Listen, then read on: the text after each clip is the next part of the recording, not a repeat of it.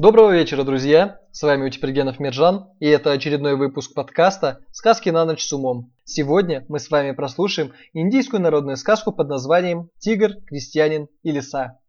Итак, хорошего вам прослушивания. В джунглях жил громадный тигр.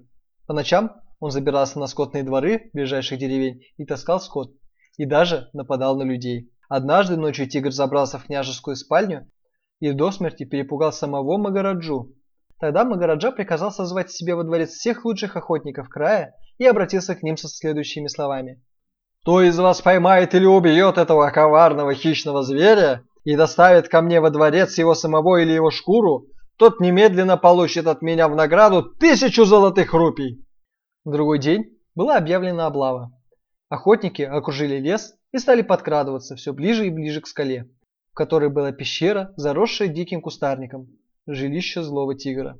Как только тигр заметил охотников и почувствовал приближение опасности, он осторожно вышел из пещеры и незаметно пробрался сквозь густые заросли капушки, а оттуда выбежал на проселочную дорогу. Тут навстречу ему попался бедный крестьянин, везший мешки с зерном на двухколесной телеге, тонге запряженный осликом. И бедный крестьянин, и серый ослик, завидев бегущего навстречу громадного тигра, очень перепугались, но тигр, подбежав к ним ближе, сказал «Не бойтесь, друзья, я вас не трону, вы только должны спасти меня. За мной гонятся злые охотники и хотят меня убить». «Ну как же мы спасем тебя?» – ответил ему перепуганный до смерти крестьянин. Немного отдышавшись, тигр сказал а очень просто. Ты высыпь поскорее из одного мешка зерно. Я влезу в него.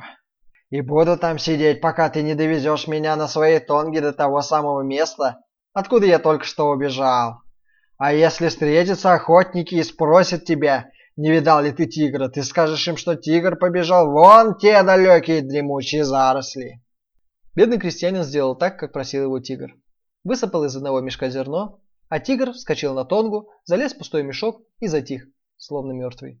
Крестьянин перевязал мешок веревкой и поехал дальше. Вскоре ему повстречались охотники и спросили, «Не попадался ли тебе навстречу громадный тигр?»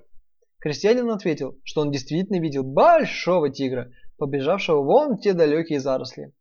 Охотники поблагодарили крестьянина и помчались в погоню за тигром. А тигр, завязанный в мешке, стал благодарить хозяина. «Спасибо тебе за то, что ты спас меня.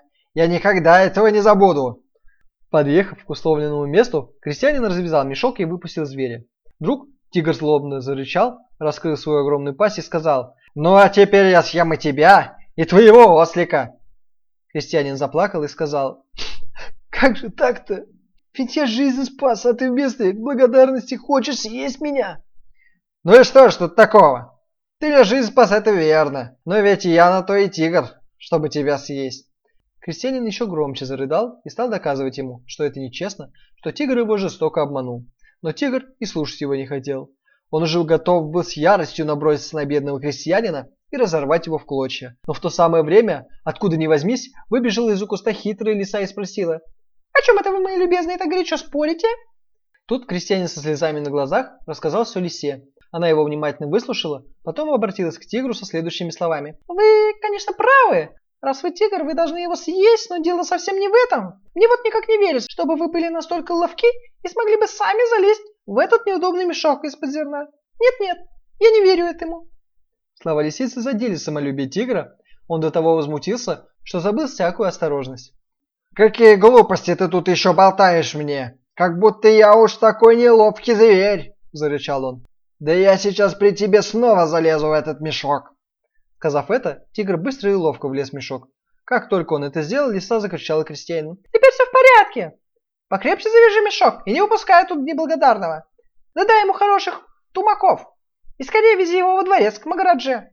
Там ты получишь тысячу золотых рупий, а будешь себе жить-поживать. А на будущее время твердо запомни, никогда не верь врагу, иначе попадешь в беду». Итак, друзья, мы с вами прослушали очередной выпуск подкаста Сказки на ночь с умом. Подписывайтесь на нас в социальных сетях, слушайте нас на платформах Яндекс Музыка, iTunes, ВКонтакте и под FM. Хорошего вам вечера, спокойной вам ночи.